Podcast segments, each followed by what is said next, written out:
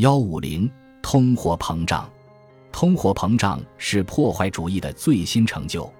布尔什维克有着举世无双的才华，他们把自己的仇恨说得有理有据，把失败解释成胜利，把自己的财政政策说成是通过摧毁货币制度消灭资本主义的努力。可是，虽然通货膨胀确实在毁灭资本主义，它并没有消除私有财产。它使财富和收入发生巨大变化，它彻底毁灭组织精巧的以劳动分工为基础的生产机制，它能使经济退化为没有贸易的经济，除非采用金属货币或至少是以货易货的贸易。但是它不能创造任何东西，甚至不能创造一个社会主义社会制度。通货膨胀摧毁了价值计算的基础。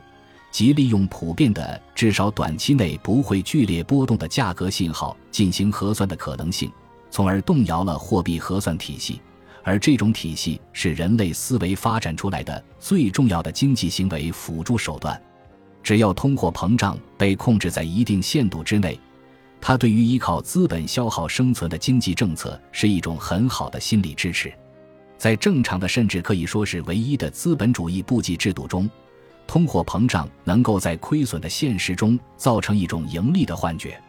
人们把过去的成本价格的名义数额作为起点，所以他们为固定资本的贬值留出的余地很小。他们把流动资本的表面价值的增长计入账目，仿佛这种增长是真实价值的增长，于是账面上会出现盈利。而在货币稳定的条件下，账目会显示亏损。这肯定不是一种消除国家主义的政策恶果的手段，而仅仅是对大众掩盖这种恶果。人们在谈论盈利，以为自己生活在一个经济进步的时代，甚至最后会赞美这种使大家表面上都更加富裕的聪明政策。可是，通货膨胀一旦超过某个限度，画面就变了，它开始助长破坏主义。它不但通过掩盖破坏主义政策的恶果，间接地发挥这种作用，而且它本身也变成了破坏主义最重要的工具。它使每个人消耗自己的财富，它使人不愿意节约，从而阻碍新资本的形成。它鼓励没收式的税收政策，货币贬值抬高了商品价值的货币标价。它通过反映在账面上的资本价值的变化。税务部门把这视为收入和资本的增长，又变成没收所有者一部分财富的新的合法理由。采用货币价值保持稳定时的核算标准，向企业家指出他的账面利润很高，就成了一种煽动民愤的妙招。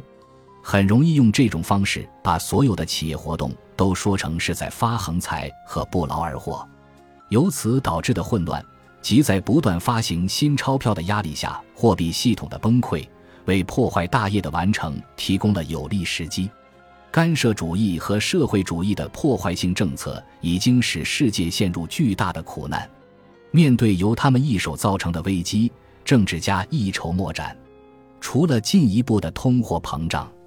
或他们如今所说的通货的在膨胀，他们想不出任何其他办法。运用新的银行信贷重新启动经济生活，这算是一种较温和的要求；或通过发行新的法币，这是一种更激进的方案。但是，货币和信用工具数量的增长不会使世界变得更富，也不会使被破坏主义毁掉的东西恢复原状。